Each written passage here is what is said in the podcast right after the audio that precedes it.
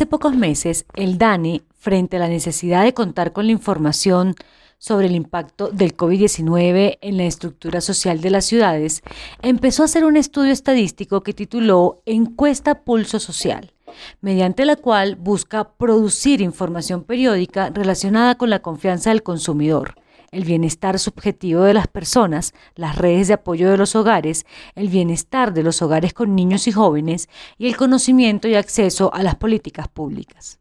Una suerte de foto periódica que detalla la evolución y, por qué no, la involución de la inédita situación que depara el coronavirus. Se hace en 23 ciudades capitales y las áreas metropolitanas, tamaño que le garantiza una cobertura casi de 80% de lo que está sucediendo en todo el territorio nacional.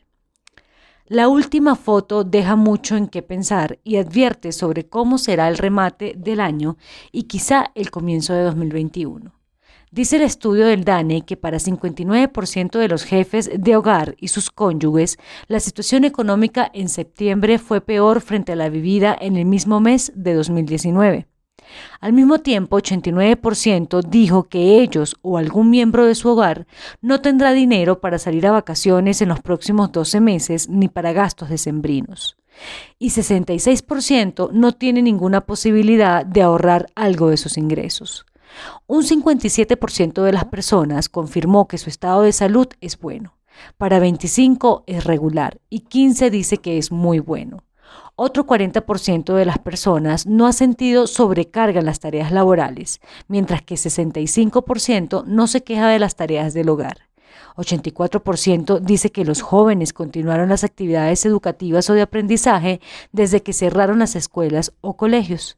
Preocupa que 4% no las continuó y que 12% denuncia que los niños no asisten ni realizan actividades educativas o de aprendizaje durante esta coyuntura.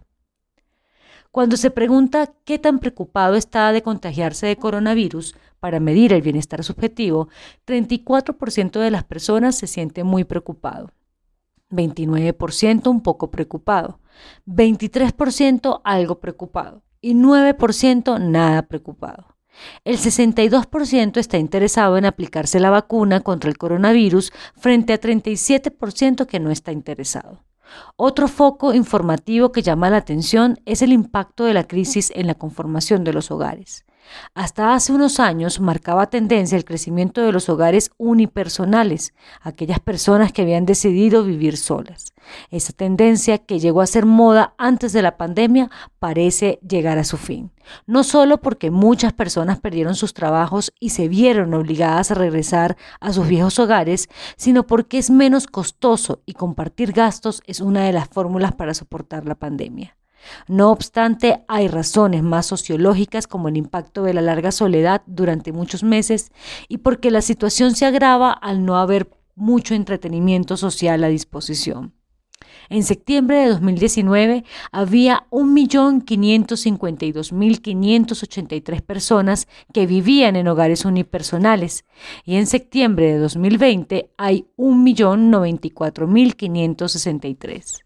Solo se mantienen como hogares unipersonales 70% de los que estaban en 2020.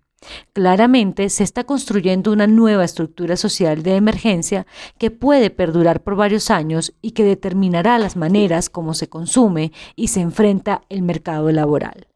Cambios para tener en cuenta.